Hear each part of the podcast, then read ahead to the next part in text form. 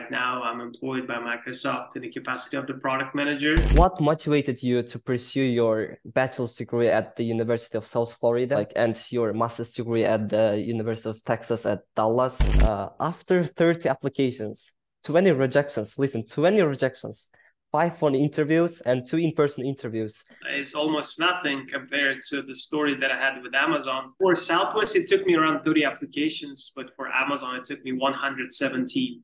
Wow. 117. The reason why I chose University of Texas at Dallas for, to pursue my master's was more of a strategic decision because I wanted to kill two birds with one stone. Could you share some insights on your career journey, like from starting as an operations supervisor at FedEx to becoming a business analyst at Amazon and eventually a product manager at Microsoft? Communication. This is what I've learned on my own. Communication is the key. So, as a product manager at Microsoft, can you tell us more about your current role and responsibilities? One day, come back to my motherland and see if I can help our nation, our people, right? Because you can create a very good product, but if you don't know how to position it within the market or how to uh, attract customers, right, it will never work well. Yes, like you see, I can connect. But when you talk about the aviation, right, there are a lot of IT products they use. Let me tell you one thing, right? I can list you 55 books right now and say they were great for me, but it doesn't uh, necessarily mean they could be great for you as well, right? Yeah. I've seen a lot of smart people who are graduating from the big Ivy League schools, right? But one thing I've noticed is uh, not everyone can use the knowledge in a proper way. And he told me one thing hey, in the future, when someone else comes across, when you feel in need, in need or help, just go ahead, go ahead and help them as well. A lot of notes today, yeah. I learned a lot from you today.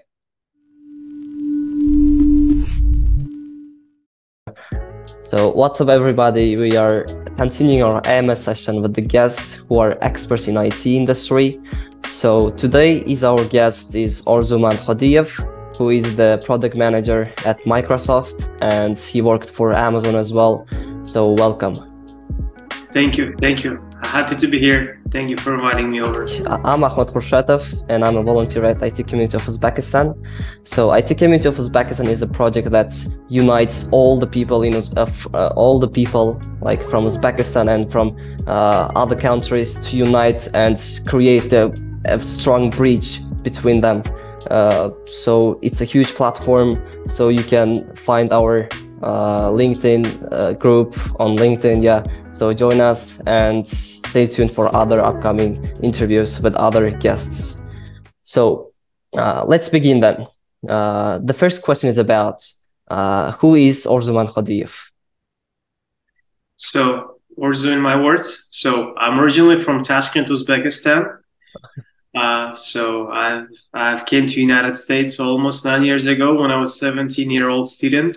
Uh, mm-hmm. I came here with no family, no friends. Uh, my English was not that good at that time, so I had to catch up a lot on it. Mm-hmm. So, but yeah, originally from my motherland, Uzbekistan. Uh, right now, uh, my background in academic and professional is in supply chain management primarily. Uh, right now, I'm employed by Microsoft in the capacity of the product manager. Uh, so uh, this yeah supply chain industry has been I've been part of this industry for a while for the last five years, I would say, my professional career. Uh, yeah, doing all kinds of work.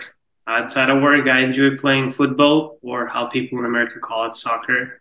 Right, I'm a huge aviation enthusiast as well. Uh, I like following uh, civil aviation. You could see the airplanes on my background as well. I have a little collection.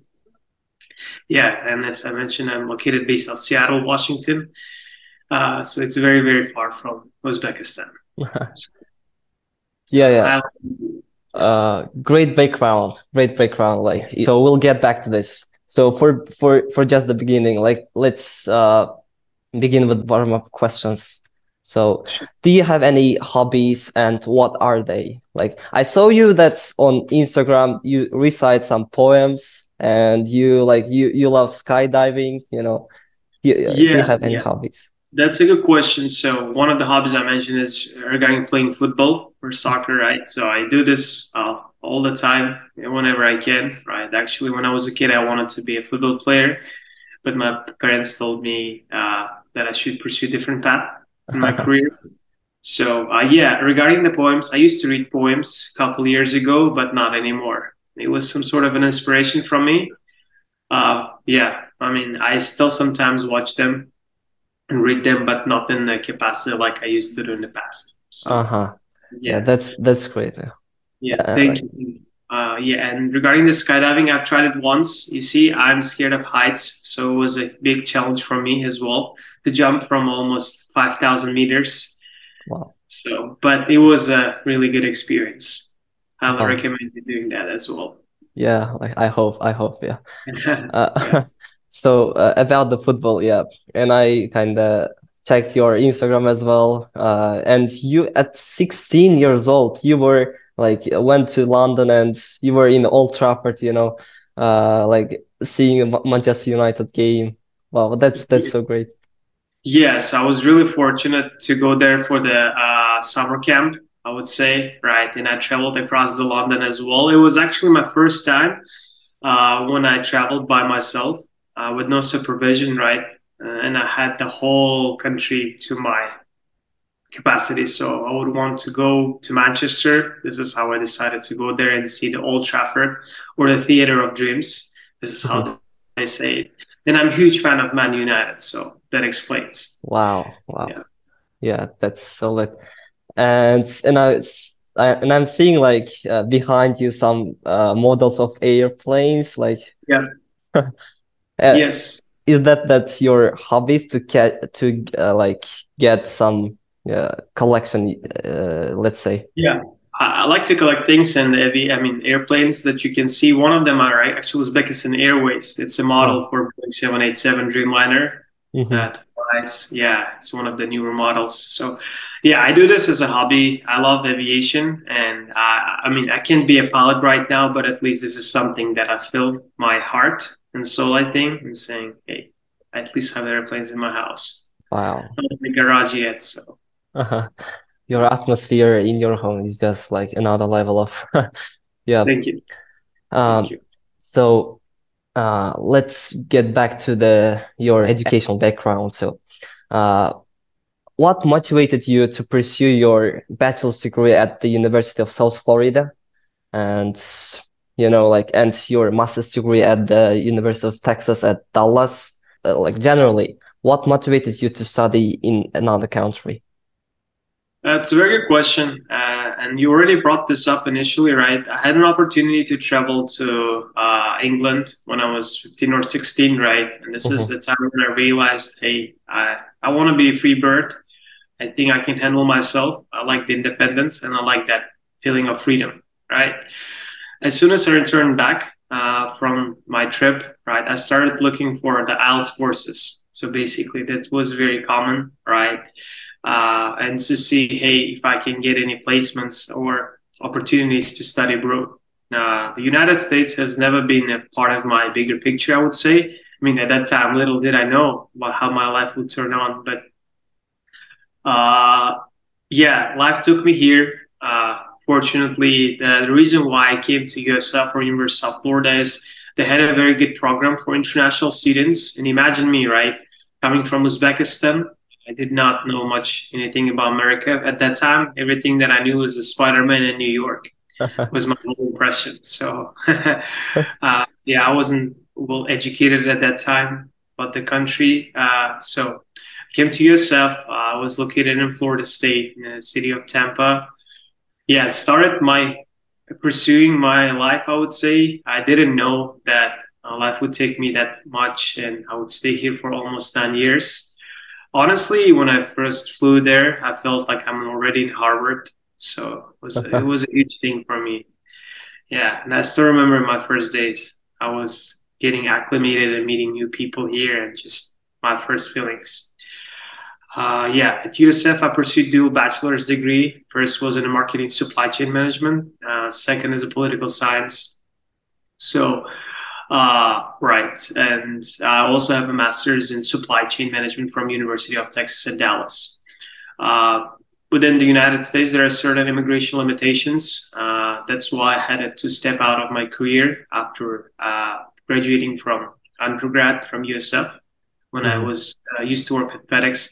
And mainly I decided to pursue my master's in supply chain as well. Uh, that was the indicating decision for me to move to Texas and continue my academic studies. Wow. Yeah. Uh, so, and studying uh, political science and minoring political science and studying your majors, how uh, these academic experiences contribute to your career path right now? Good question. So, uh, in a full transparency, you can see, right, my main, my main experience is within the supply chain industry, right? I haven't not used much of the political science experience or acumen, right? I always thought this is something for the future for me, for the long term plans. Uh, but like when you come to the US institutions, the idea is to get educated not through just the academic curriculum, right? You also have a lot of social activities, you have extracurricular activities outside of school, right? They call it networking as well with fellow students, right? And like mm-hmm. just embodying and living this college campus life, right? I would say the education program is great. I was, despite of a lot of challenges and barriers, I was able to like deep dive within two month time frame when I first came here and started to enjoy it. Everything is methodical, right? The instructors or professors are very uh, helpful uh, because there's a huge a diaspora of international students across the whole US. So it's I didn't feel like I was just the only one in the class, you know, coming from somewhere. Uh, but yeah, uh, overall, I would say it's a great experience and uh, it really pays off, right? If you work hard on that path and if you study well as well. So most of this is uh, the ingredients have been given to you. It's up to you what type of meal would you want to prepare. So that's wow. my analogy. That's that's the quote for today, I think. Thank you. Um, so uh, and I kind of read your let's say written uh, interview at Xabar.uz, uh, like uh, you post on your LinkedIn, and and I got a lot from that, and I got a lot like uh, after thirty applications, twenty rejections. Listen, twenty rejections, five phone interviews and two in person interviews you joined Southwest Airlines as a ground operations intern for spring 2020. Yeah. Like 20 rejections. Like, uh, how did you find motivation? Let's say motivation for applying again and again. Like, was that the reason that you had been interested in the aviation industry since your childhood, even though your career path is primarily focused on business uh, rather than aviation? Yeah. Yes, good question. Actually, the story is, all, is almost nothing compared to the story that I had with Amazon with my ex-employer. So that's why I have it here. yeah, for Southwest, it took me around 30 applications, but for Amazon, it took me 117. Wow. 117, right? Uh, and I'm not exaggerating. These are the real numbers. I've uh, had the screenshots of it as well. what kept me going is you see when you come to united states you understand there's a very high competition you know, and you start to take things not personally. Uh, my capacity was like, hey, I used to take rejections personally, saying, hey, I'm not good for something, uh, right? I have to go on uh, further elevate my skills and hone them. Mm-hmm. But then I've learned, hey, I'm one of the 5,000 applicants for one role, for example, right? And if I'll if I'll keep continue bugging myself and saying that I'm wrong or something is not working because of me, I'll never be able to succeed. Uh, in a nutshell, the experience of like interviewing, job interviewing, and finding something really helped me when I started applying for like through the college. We call them on-campus jobs. It's like part-time roles. You know, uh, this is my first time when I felt that uh, competition here as well, because even for a role that just pays you to make some cash money in your pocket, right? There are a lot of applicants, right? Those applicants are currently the students as well. This is the time when I felt what it feels like to be able to stand out from the crowd and like maximize your chances, right? It really somehow helped me to transition to the professional world as well. And like with an internship with Southwest Airlines, yes, it's been my uh, one of the dream internship uh, places that I wanted to go. The second was Boeing, but I never made it there. Uh, yeah, and the story was when I was in Florida, uh, I tried applying there. I went over a couple of rounds of interviews, but I never went to the final round. So I told myself, hey, the time has not come up yet. I'll come back to it. So what happened is the reason why I chose University of Texas at Dallas for, to pursue my master's was more of a strategic decision because I wanted to kill two birds with one stone. First, to get my degree, and second is Southwest Airlines would headquarter there. Right. Uh-huh. I told myself, hey, I'm going there for two reasons, not just one. Right. I want to see if I can try my luck. And during the final rounds of interviews, this is what I told the hiring manager. Hey, I said, it's been almost three years. I've been trying to knock this door. And I really want to be here because I have the passion. Yes, I don't have a academic degree in aviation management whatsoever, but it's my personal passion. This is something that I want to pursue. And I can bring that energy and spirit. So, uh, and to be honest it was one of my most memorable times in my uh, career, I would say, the last five years. So, uh, what kept me going is my dreams. You know, it's something that really makes you happy at the end of the day, and yeah, it's most wow. Yeah, yeah, that's that's solid. And so the next question is about like, could you share some insights on your career journey, like from starting as an operations supervisor at FedEx to becoming a business analyst at Amazon and eventually a product manager at Microsoft. So, what challenges did you face along the way, and how did you overcome them? Okay, that's a good question. I think I'll start with the first uh, role uh, with that uh, FedEx as an operations supervisor. You see, I was 21 year. 21 year, yeah.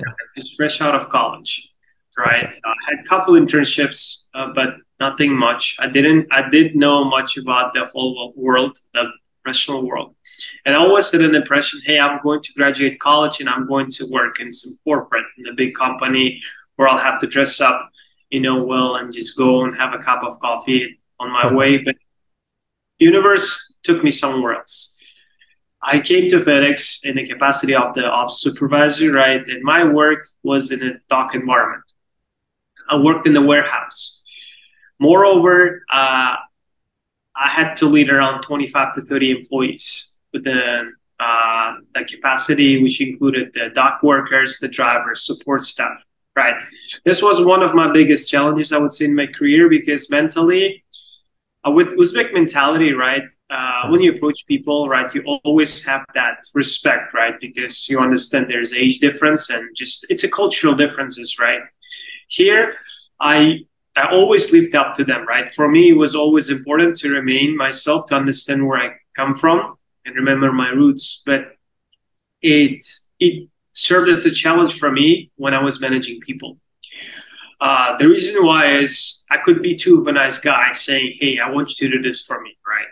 I could have handled it in a different manner, saying, "Hey, needs to be done. There is the reason why." And that. So it was my one of the biggest challenges, and people used to question me a lot because of my age, because oh. uh, they were older than me, apparently, right? Most of them, and I had some pictures of it as well somewhere in social media, right? And and the environment is different, right? People there, they have their problems. They work three jobs, and you have to be there just not as a manager, but also as a psychotherapist to them. You know, as a support system. You know, sometimes they could send me pictures uh, from the personal life and say, hey, I cannot come to shift. This is the reason why. And I needed to handle it in a professional manner because personal relationships are important, but America is known for uh, keeping things very professional, right? Yeah. So it was, I think, one of the biggest challenge. Uh, going to the transitioning to the Amazon, right? The Amazon role was more on the corporate level, right? Uh, in a nutshell, we divide uh, the roles within the US into two, like corporate and operations. Operations is more of the on the ground, right? Like when the actual work is happening, physical, uh-huh. like loading trailers, right? For example, when it, in the case with FedEx. When it came to Amazon, my role was on, on the corporate side. So corporate is uh, when you more or less uh, try to do work off the ground, right? But to help the operations uh, within the United States my role was a business analyst. Uh, yeah, it was a pretty technical role. I have I had to self-taught myself a SQL, for example. I don't I didn't have a technical background, but it was it was something that job required me to do uh, to perform the data analytics and the BI work. So I learned SQL on my own. I learned Tableau, all right, how to put the visualizations and stuff. To be very honest with you, was a bit stressful. Uh, but I always told myself there is a reason why I'm doing this, right? And uh, yeah, I want to be a better man at the end of the day. So, and because of Amazon, I moved to Seattle, Washington. Uh, it was almost two years ago, and little did I know uh, about the tech industry or my aspirations to be here. And for the first time in my life, uh, not I was applying to the roles, right? Seek, actively seeking for opportunities, but someone reached out to me and said, "Hey, I think you could be a great fit for this position." Wow. This is, to be honest, how I ended up at Microsoft, uh, because Microsoft was one of the companies that I uh, never thought of I would work on. Uh, but hey, with life, I learned sometimes you just have to go with the flow, right? Uh, so, and this is how I came here, and I've been here for almost a year and a half, I would say. So that's the story behind it. Yeah, the story is like, uh, like indescribable, you know. Um, so so we are product manager at at Microsoft right now. Uh, general question, like I just want to know uh, what is the difference between the product manager and the project manager? It's a very good question. Uh, actually, there is a third one called program manager. Wow. project and product, right? Yeah. So the product manager is a role uh, that I'm at, right? You work directly with end users, like customers, right? It could uh-huh. be external customers. Uh, in my case, these are the users that uh, deal with the supply chain of the whole Microsoft hardware business you call them supply planners, material management team, operations managers, right? So my goal is to create the right products for them. When I say product, it's a digital product. It might be software application, it might be the data analytics dashboard, for example. At the end of the day, it's my product, right? And I'm delivering exact value for them. When it comes to the product man- project management, right, it's more or less when you uh, when you manage multiple things at a time and uh-huh. it not necessarily has to be the product right it might be the process flow that you're trying to optimize or automate right it's more on the capacity of uh, managing multiple things at a time right and uh, and it, the value realization might not be in a sense of a product like hey i'm delivering the product to you like in the sense of like a software right or i'm building like a new iphone for you right so uh, within product management, there is a project management aspect of it and program management, I would say. So uh, this is, I think, to my point of view, there's the, the difference between these two. Uh huh. Yeah. Uh, good. Like, um, and so as a product manager at Microsoft, can you tell us more about your current role and responsibilities, and what kind of projects are you currently working on? and how do they contribute to the overall strategy of the company? It's a good question. Yeah, absolutely. So uh, I work. My organization is called Supply Chain Engineering. Mm-hmm. So what we do is, uh, like Microsoft is well known for their tech products, right? But they're also known for their hardware business. Uh, when I say hardware, is think of an example of Xboxes, right? Mm-hmm. Xbox is a product of Microsoft, right? it's a, it's a physical product, right? And it's done in house. What it means it's done in house is I'm going to give you a very simple example of an Apple product like iPhone, right? In the past, you could look at the back of the iPhone and say it would say made in California, designed in California, and made in China, right? Uh-huh. So uh, the, the the, the, the behind the curtains what is happening is there's a whole supply chain process right? What it means is there's a design team that it sits within somewhere in the united states right? That actually puts all of this in the 3d for, version of it right? Mm-hmm. Basically assembles it, right? And then uh, the product is uh, outsourced for manufacturers to countries outside of the United States, right? And then there's uh, something which you call as uh, when manufacturing is done, you have to identify how do you want to ship this products, right? Whether they're going to the Asian markets, to the uh, European markets, or to the North American region, for example, right? And I'm giving a very high level explanation of what is a supply chain right now. And this is what our team does. We're in the supply chain engineering. We help our business operations team to make sure the Xboxes are manufactured at the right time with the right capacity into the right regions. Right. Mm-hmm. So they are the team who actually goes and say, Hey, I'm going to order 1000 Xboxes and deliver them to London for example, right? And we are the team who helps them to automate their processes. For example, they might be using Excel files or even Outlook email for communication with their stakeholders or suppliers, right? In return, what we can do is we as a supply chain engineering team coming there and saying, hey, we see you do a lot of manual work. Mm-hmm. Let us come and help you to automate these processes for you. Like build something that can uh, increase efficiency, right? In my specific domain, if we're going there, my vertical is called the data analytics. Uh-huh. What we do is we provide the business intelligence solutions for our supply chain users. What I mean by that, right? Very simple example. Uh, for example, think of like, hey, how many open Xbox purchase orders do we have in the system, right? Uh-huh. This information is not easily available, right? Yes, you can go and create the tables and databases and try to ping people and say, right? But it's not easily available, right? There's no mechanism at this time, right? Uh-huh. That's why we can put a, a dashboard with all of the analytics and saying, hey, for example, we have 50,000 purchase orders within the system right now. And out of 50,000, 30,000 has been delivered. So it's giving this uh, very data driven uh, insights that really helps you to make better decisions, whether it's uh, for the executive leadership or it's for the people who are more on the ground and operations side. So uh, it was a high level, yeah. Yeah, yeah, I got it. Yeah. Uh huh. Wow what skills and knowledge uh, have you gained from your previous experiences that you find most valuable in your current role at Microsoft right now? And how do you continue to develop yourself professionally in the ever evolving field of IT? Very good question. So, no matter what job you do, whether it's a technical or non technical, right? Mm-hmm. Uh, whether you're selling hot dogs there or putting the presentation to the C suite level uh, people, right? the communication. This is what I've learned on my own.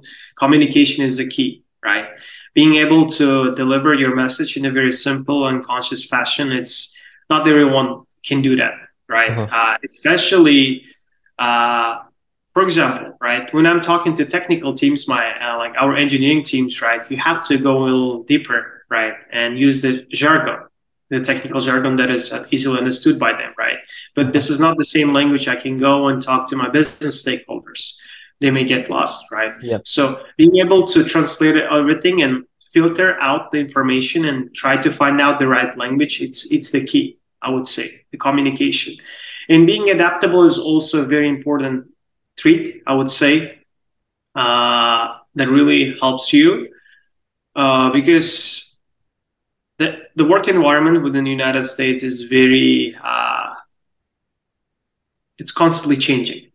Uh, you know, someday uh, those skills might be applicable and relevant, right, to your role. The other day it may not be already important, right? Mm-hmm. It's always learning how you can go and further elevate your skills and understand what is important, right?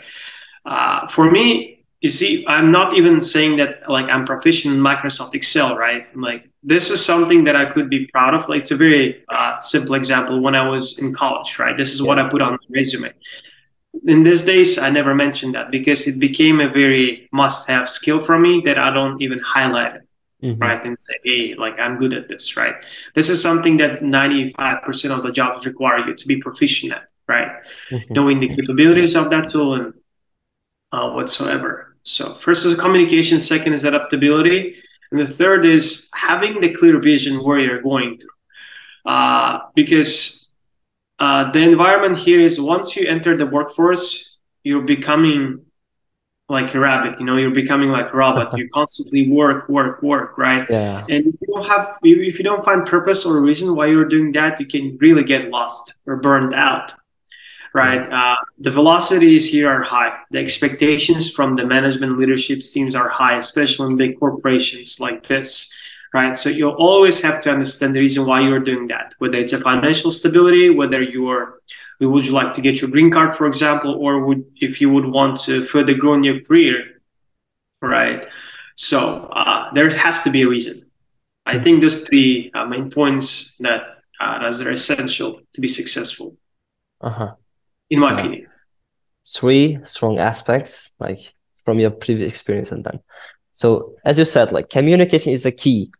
So uh, since your childhood, like were you introvert or ex- extrovert, like, and being like let's say like being introvert or extrovert helped you did that like help you like for uh in your career like as you said right now communication is the key like yep good question uh actually uh i was i would say more on the extrovert side but sometimes i need my peace uh when i don't want to talk to anyone so it shifts but naturally i would say i'm more of an extrovert right i'm that type of person who can go and talk to anyone right uh-huh there's a need, I won't shy away, right? Because the worst thing that can happen is if the person is not interested, they will say no, right? Yeah. And how can it hurt me, right? How can it hurt my ego? so uh, it really helps you here uh, because this is what the culture appreciates here in the United States, right? Uh, being able to go and openly talk, right? Express yeah. yourself, right? Uh, we give that energy out right? And sound confident at least, right? And this really can help you to open a lot of doors. And uh, me coming from a different mentality where you have to be a little more not shy, but like reserved, you know, that you yeah. don't need to speak up too much. It also took me a while to transition because I told myself this is an environment. If I want to survive, I have to adapt, right? I have to change, right? I have to follow the uh, steps and pace of this culture for me, uh-huh. right? So uh, it took me a while as well to transition and transform it, but I can switch it back easily when I see, for example, Uzbek people. so uh, yeah, I think yeah, from the childhood it was never a problem for me. Uh, yeah, but hey, hey, you never know. It's constantly evolving, right? yeah, like changing. Yeah. Yeah. Uh, all right, and what are your future plans and aspirations in your IT career? And do you have any specific goals or, or milestone that you that you want to uh, like go through that you aim to achieve in in the near future? Let's say. Okay. Uh, so it's a lot of questions. Well, let, let, let me start taking one by one, right?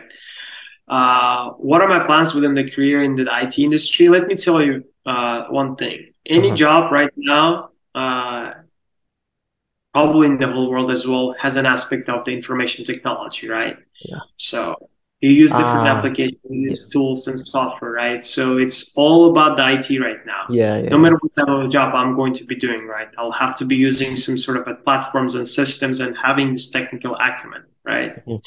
But my aspiration within the IT, I would say, is data analytics. I really like to work with data, numbers, right? To uh, like go and see, hey, what kind of analysis can we put in here? Like we have a lot of information. The reason why is we have a lot of information in our data warehouses, right? But how can we transition and sh- ship them and make them easily available to our end users, right? Yeah. The end users at the end of it don't have time to go and look for the data they need, right? They want something that is ready and easily available. This is, I think, I can add the value because I like to go into the weeds and like query some stuff and like see, hey, where's the connection here? Because uh-huh. one thing is when you are querying the databases, another thing is when you understand what type of data it is, right? It might be relevant to like supply chain industry in this case, right? Yeah. Like when you're talking a language of the Xboxes, or you may speak about the aviation, right? Like different type of engine types or like different parts for the uh-huh. engine, right? So it's limitless, right? Yeah. So for me, uh, I really want to continue my path in that field right within the data analytics space or they call it the business intelligence bi so uh, right and uh, for me for example ai and machine learning was something really new and, and still is. I really want to go into that space and uh, learn more right? Uh-huh. Uh, because this is the uh, this is not just the future this is already the present here yeah. right? You better be up to the trends and stay active. Yeah on that. Uh, so the next question you mentioned about the long-term goals right in general uh-huh. well uh, as a citizen of the planet earth i would say is i always had that uh, wish i would say not a, just a dream right to one day come back to my motherland and see if i can help our nation our people right because at the end of the day, I always feel that I'm on a work trip here, and it's been a while. It's uh-huh. been almost 10 years work trip, right? I'm gaining a lot of information, knowledge. Yeah. And at the end of the day, I want to give an output as well. right? Output uh-huh. to the people, right? To people who are in need, or just, you know, being able to connect the dots, right, for our generations, right? Yeah. So we can build a better future, right? And uh, I think our nation is extremely great. Uh, we have a very strong genes and uh, passion and uh, attitude towards things, right? Yeah. And it's again, it all comes down to the recipe, right? Yeah. I have some things uh, that I can provide as well that I would say we could create a real, we could make or bake a really good meal out of this. So, uh, yeah, that's I think. Well, uh, yeah, yeah, like you're absolutely like right because like you and other experts like who are who already achieved i think they need to share and make others go like you know help others especially you know young uh, like citizens of uzbekistan as, as well. Yeah. That's true. That's true. Yeah. Uh, don't get me wrong. Uh, uh-huh. i'm also the guy who sometimes needs the support so it's it's no it's a mutual thing you know uh-huh. you put your energy in you also get something out right mm-hmm. i don't consider myself as a subject matter expert i for me it's constantly learning and growing right in any mm-hmm. space i go for example uh, if i ever uh, return back to my home country right i will know that i can learn a lot of things from our smart people as well so wow. right having that something that i've always uh, like learned right from my previous managers they always told me don't have a know it all mindset when you come to something even if even if you feel confident but come with a learn it all mindset saying hey there's always an opportunity for you to grow and there's a room for you to improve on right? Yeah. i think that's the key. Uh, that really helps uh, to uh, yeah. Yeah like yeah i got it. Absolutely right like uh about ai about trends. Let me go a bit off topic right now.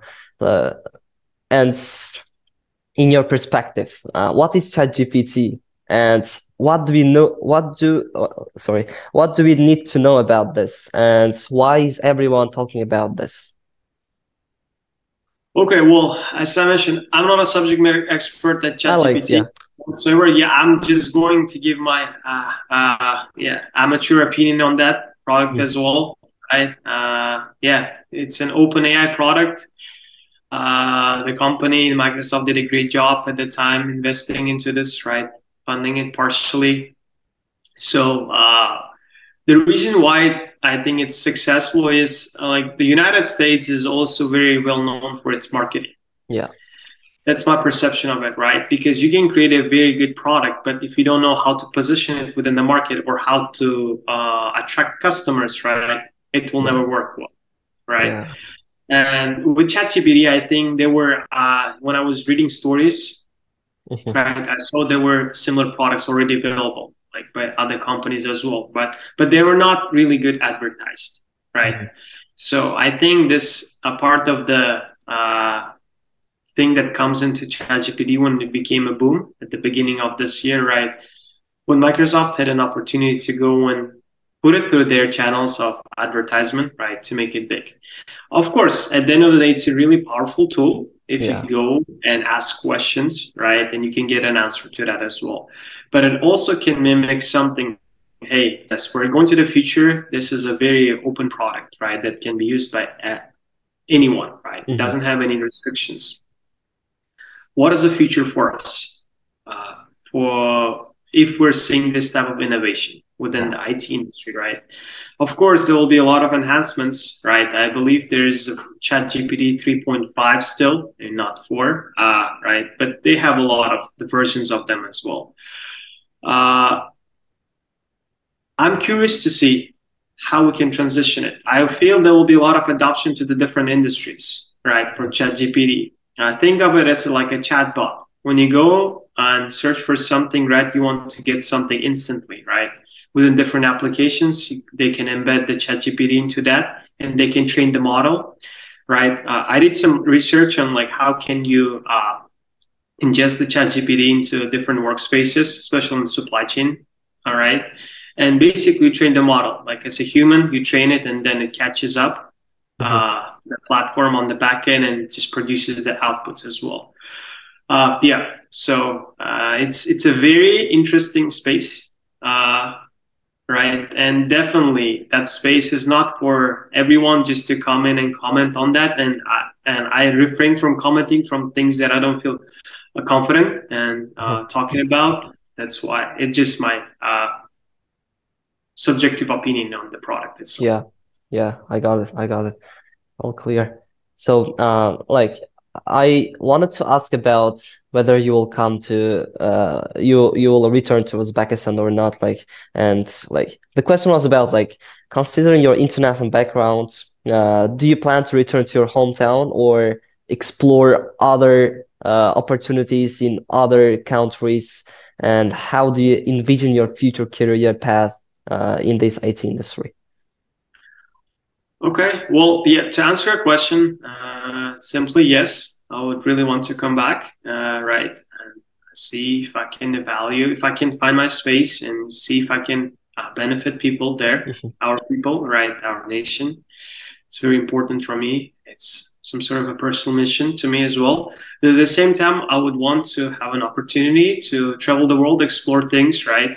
Yeah. Uh, yeah. In my interviews, when I gave it to Xabar.uz, right, think it was a couple years ago. I mentioned that like I would like to travel uh, to London or Istanbul, right? And yeah, see, yeah. Like, so this is uh, something that uh, has been.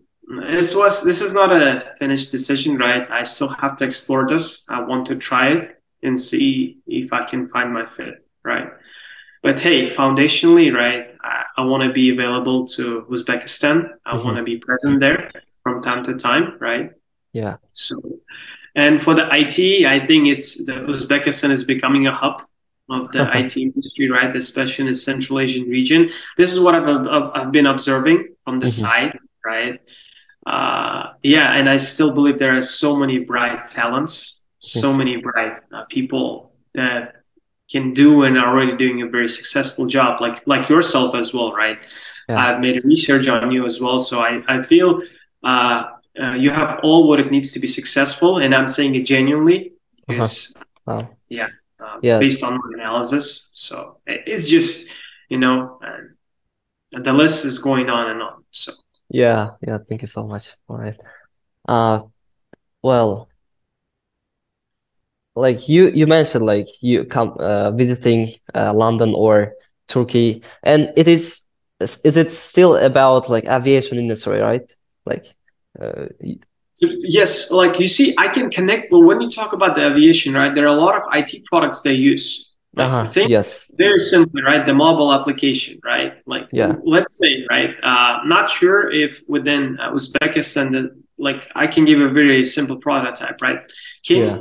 24 hours before the flight, you get a notification in the application through any of the aviation companies like airlines, like, hey, check in for your flight.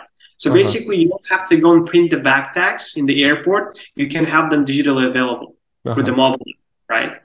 So you're saving a lot of trees from not printing things, right? So it's yeah. all about efficiency as well. It's about all the digital transformation as well, how exactly. to make things yes. right? This is also the space within the IT, within the aviation that we can go and expand, right? The opportunities are limitless there as well. So uh, I would position myself more being within that space because you need information technology in, in any aspect yep. today, right? Exactly. Uh, yes. So it's just a very simple example, I would yeah. say. Yeah, yeah, yeah. Uh huh. So, uh, and regarding the young people in Uzbekistan, like as I informed earlier, so what advice do you have for young IT enthusiasts who are starting their careers or aspiring to work in top tech companies like you, as you work in Amazon or Microsoft? And what lessons have you learned from your own experiences, experiences, and that you would like to share with them, to the audience, to of IT community of Uzbekistan? Okay. Uh, first thing that comes to my mind is be good at what you're doing. Like be really sharp you know uh, you don't need to have 10 skills you better have three skills but hone them to the point when you become the pro when mm-hmm. you become the master right and it's all about the constant learn uh, right the growth itself right don't think that if you're honing some sort of a, like a programming language that you're becoming master. No, there's always opportunities to grow there. You can use different optics to see if you can tackle challenges from different angles, right? Always have that mindset. You see, having the soft skills and text, I mean, the hard skills, as they say, right? It's very important, but also mentally, you have to be prepared. Yeah sometimes I've seen people coming to this uh, being successful in the tech roles not because of their tech skills, right? But just by their perception or by their uh, vision, how can they translate and turn things into actionable insights, mm-hmm. right? And for me, it's if I would advise it, uh, learn, grind, grind, grind. Uh, it's very simple. It may sound as like a cliche, but hey, the beauty is in simplicity right? It just be good at what you're doing, right? And always constantly look for more opportunities to network, right? Uh, tech skills or hard skills can help you to do your job well, but your soft skills will take you to that job. Yeah. right? It's because you have to enter multiple doors. You have to go through a lot of rounds of interviews, right? You have to network with people. And coming and pitching, hey, I'm good at this and I'm good at that, doesn't do any good, right? So yeah. you have to know your personal branding as well. You have to know how to position yourself, or how they say it here, you have to know how to sell yourself, right? Uh, it's a combination, right? It's a combination of multiple things, and you have to find the balance, right? And being successful within the information technology industry is a key, but also what is important is to have the life, you know, uh-huh. outside because I usually I spend around nine to ten hours a day just looking at my computer, right? And don't get me wrong, I get exhausted. It's a lot yeah. of energy being drained out, yeah. right? You have to find sources to refill, like get that energy some coming from somewhere, right? And just mm-hmm. Have the balance of life, right? Work and life, I would say, right? Uh, and well, one thing I always told myself the boundaries are only set here, right? Yeah. There are no boundaries that people have, right? We always say, hey, I can do this, I can do that. The mm-hmm. reason why is because we're fears of something, right? We're scared of something. It's coming from personal inner world, right? If you want something, there's always a way to find it, right? Probably it would take some time, right? If it's a bigger goal. But at the end of the day, everything is possible, uh, especially with uh, uh, with the right mindset. So. Uh, this is what I recommend: is keep grinding, keep grinding, and keep grinding. It's I know it's very simple, but I believe it's very powerful as well. And and it sounds old fashioned too, and I'm a bit old fashioned person, right? Uh, but it it helped me to be successful at right and get me to the places that i wanted to be right and having the opportunity to not just to prove myself but hey being responsible person right mm-hmm. uh, and earning the trust of my leaders right when a leader when i see leaders as uh, my uh, my ex managers and current managers as well it really helped me to push through the doors that i wanted to go. And just yeah and be loyal to yourself. Yeah. It's very yeah very golden like advices.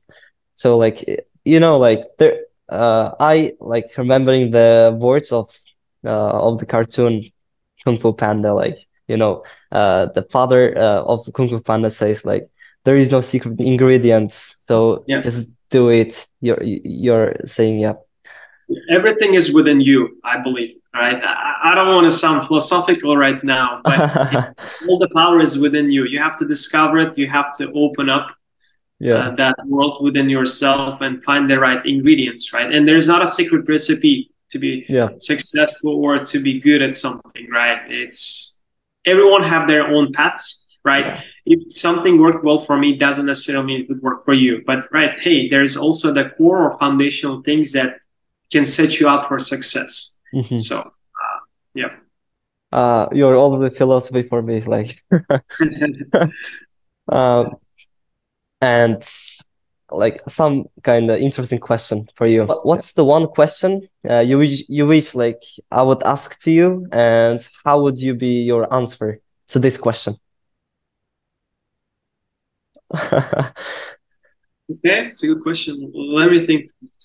Oh well, Uh, so what's the one question I uh, I wish you asked me? And what would be your answer to this question?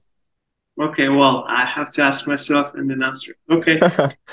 I don't know. I, I one thing I would think of like why me, right? Yeah. Why, yeah. Uh, why we're doing the interviews with me, right, and not some other person, right? Uh-huh. Yeah. Uh, I'm the type of a guy who likes to understand things and go in very details and be more logical. So Yeah. uh, hey, sometimes you know, uh, I, I told you right. I learned how to go with the flow, not to ask a lot of questions in general. But you asked me, so I couldn't resist. Right? Why me? Uh, right? And to answer, it's a very intricate question. Uh, it's, I, I- it's I feel I have uh, some experience, not all, right, to uh, motivate people, right, with uh, my personal stories. The reason why, when I was doing something, when I was in my road, in the middle of going to something, I had no confidence or assurance that I'll get there, right? And more on top of that, I honestly didn't have people who could come and help me and say, "Hey, you got this," you know. So Yeah. I learned how to be on my own, how to be independent, right, and just rely on myself. And there's, for me, it's a great power that comes within. I was able to explore within myself, right, and I think that energy I've discovered within me, I can share it with people around me, right, Yeah. and motivate them. I never felt that I was the best or the smartest guy in the room, but I always knew what it would take me to go and get the job done. Right. And uh, so this is something that people, uh, I think, uh, underrate, I would Yeah. say, is having that extra push, you know, when you feel everything is, nothing is working, like having that extra motivation, that energy, right? Just going that extra mile, right? and changing things. Uh, I think I can be that person who can provide that energy and spirit and motivate Yeah. right? I'm also a team player, so I really like to surround myself with uh, a lot of intellectually nimble people. So Yeah. from different parts of the world, and yeah, I, I, it's, it's yeah, it's a very uh, self-reflection, Like, self-reflection question. Let me answer for this question, like why Okay. you, like why I choose you, like uh, because like there were like 50 notable people in our list, and then I like looked through everyone and I kind of uh, checked your LinkedIn and I got a lot, and I got a lot because like at this age, at the young age, uh, like studying in the USA and getting master's degree, like it's not like another level of I, I don't know, like, and I'm sure that's right now, and I uh, kind of get uh, I, wasn't wrong at that time. Why, why I choose because I I got a lot of notes in here. Like I got a, a lot of notes today. Yeah, I learned a lot from you today. Thank you so much. I appreciate it. Thank you very much. Yeah. It's an honor for me to be here as well. And yeah, and it's hey, don't forget, it's a constant growth, right? Yeah. Yeah, it's an opportunities so are there. So we'll keep striving, we'll keep growing. Yeah. Uh-huh. Uh, like yeah. And do you listen to any podcasts right now these days? To be honest, no. Uh the, the the past, yeah, I would say for the past couple months, I have not been listening to any podcasts. So uh, I try to really disconnect if I really want to disconnect, because I already get a lot of information from the work, like from doing some extracurricular things outside of work as well. So I try to uh, be wise to my time as well, how I Mhm. spend it and where I invested. So uh, for the past few months, no podcasts. Uh, I'm on a break. Oh yeah. Uh, or like, do you like books or movies? Any? Yeah, the books is one of the last books I've been reading. Is uh, it's the Man's Search for the Meaning. Uh, it's, I came to that point, I would say, uh, in my life where I need to answer some questions that I had in my Mhm. mind for a while, right? So I understand my path forward. So I'm trying to see if the book can be helpful, right? Uh-huh. And again, let me tell you one thing, right? I can list you 55 books right now and say they were great for me, but it doesn't uh, necessarily mean they could be great for you as well, right? Yeah. So uh, that's why I try to stay away from this type of recommendations. Yes, there are uh, some noble books, right, that are really good, but at the same time, you know, it's it's having this toolbox, right? If I'm giving you some tool, right, to open the door or the keys, right? The key might work for my door, but it may not work for yours, right? Yeah. So it's always uh, yeah finding what works best for you the right tools right? So uh, and the same thing with the books as well. There is a wealth of information. And uh-huh. another thing is i've seen a lot of smart people going to uh, who are graduating from the big ivy league schools right? But one thing i've noticed is uh, not everyone can use the knowledge in a proper way right? Yeah. It's all about translating your inputs, right? Like how you're interpreting the information and then like what can you build from it. It's like having a Lego sets, right? Lego tools. Yeah. Think exactly. of it. If you're giving thousand pieces, right, you can build something really cool out of it and sell it. Or you can build some kind of a junk and no one will ever understand it. Mm-hmm. This is the same with an information or knowledge, right, that you have. It it's having an ability to translate it or put it and flow that energy into the pace where it will be most valued or will make a meaningful impact. Yeah. Right. So uh, I think that's also important. So uh, yeah. Yeah. Good. Yeah. Wait. Um. So uh, what are your words? Uh, let's say words like for to the IT community of Uzbekistan. Like, actually, how did you hear about the IT community, and how do you envision that IT community of Uzbekistan is going well, or uh, you know, yeah.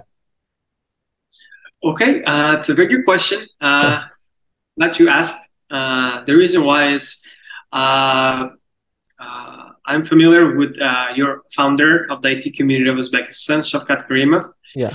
Uh, he used to work at Microsoft as well. And there was a time when I was uh, interviewing with the company and I came across his profile. Right. Yeah. It's a, I think it's a personal story and I reached out to him saying, "Wow, uh, there's also an Uzbek guy working Microsoft. Let me get some sort of a feedback or see if they, uh, he could provide some guidance." And surprisingly, he didn't know me at all. Uh-huh. He knew that I worked at Microsoft, that I was based off Seattle. He was there too at that time. So I we had a very genuine and thoughtful conversation where I felt that person just was there for me, really helped me spend time, took the time, right, to explain me the processes of the interviewing, what would it be most important for me to focus on to be successful in my interviews, right? Uh-huh. And that story that really gave me a lot of appreciation for him because uh-huh. you don't really get to meet a lot of people to these days who are yeah. going to spend hours of their time to like strangers. I was a stranger to him that time probably still right now but yeah uh, yeah, it, that's act of kindness, right? And humility really helped me to uh, understand. And one thing he told me, he like I always tell, hey, please ever let me know if I can do anything good to you as well, right? Uh, I want to be there. And he told me one thing, hey, in the future, when someone else comes across, when you feel in, in, in need or help, just go ahead, go ahead and help them as well. Try wow. to support them and guide them, right? And uh, this is what I put on my first post on IT community when I heard that he's the founding of this organization. Is, hey, I'll be there to support and provide as much uh, uh, su- uh, support and guidance as I can, right? Sharing yeah. my knowledge, but at the same time learning, right? Yeah. Uh, I don't want to position myself from the capacity, hey, I'm here, the owner, or I'm the subject matter expert. No, I'm also the same person as we all are, and I want to grow together, right? Mm-hmm. So we all add the unique, we all add uniqueness to the table, right? I may add some yellow colors, you will come and add the green color as well. And the combination yeah. will create something great. Yeah. So that's my philosophy. And this is how I learned about IT community. Uh-huh. Wow. Wow. Yeah. Uh-huh. Um, and where can listeners uh, find you online on social media platforms? Uh, yes, I mean for professional network is I would say LinkedIn, right? I mm-hmm. utilize this uh, platform a lot. I would Yeah. say. And yeah, my email as well also is linked to my LinkedIn profile. If there's ever need to reach out. Mhm. I would say, Yeah. yeah. Yeah. Uh-huh. Well, uh, that should be enough uh for for the first time. Like uh when you're returning like to Uzbekistan, it would be great to meet you in person and like and talk more on different topics, maybe like for the contribution of IT community of Uzbekistan as well. When you ret- uh, do you have any plans like in your Um, within the upcoming year, I would say, right? Uh-huh. Uh, by the end of the year, hopefully, that's the Uh-huh. plan. So uh, we'll be working towards that. Yeah, and I would love to come as well and meet in person. Uh, Yeah. I'm a people person, so I, I love the uh, physical interaction as well. yeah. Uh, yeah, it would be great, as and I would be honored to come in and yeah, Wow. I mean, Yeah. Exactly. The same, the same from me. Um, well, thank you so much for joining us today. Thank you so much for uh, like uh, taking your time and being an interview. Like, uh, yeah, we are ending. So, and see you soon. Um, maybe in person, as you said, at the end of the year. I think. Uh, yeah. Thank you so much for Thank you, for today. for having me here. Thank you. I've enjoyed it as well. There's a lot Uh-huh. of self-reflection. Thank Uh-huh. you for the thought-provoking. Thank All right. you, Ahmad. Have a good day and see you soon. Have a good night as well. Yeah, thank you so much. Uh huh. Bye bye. Yeah. See you.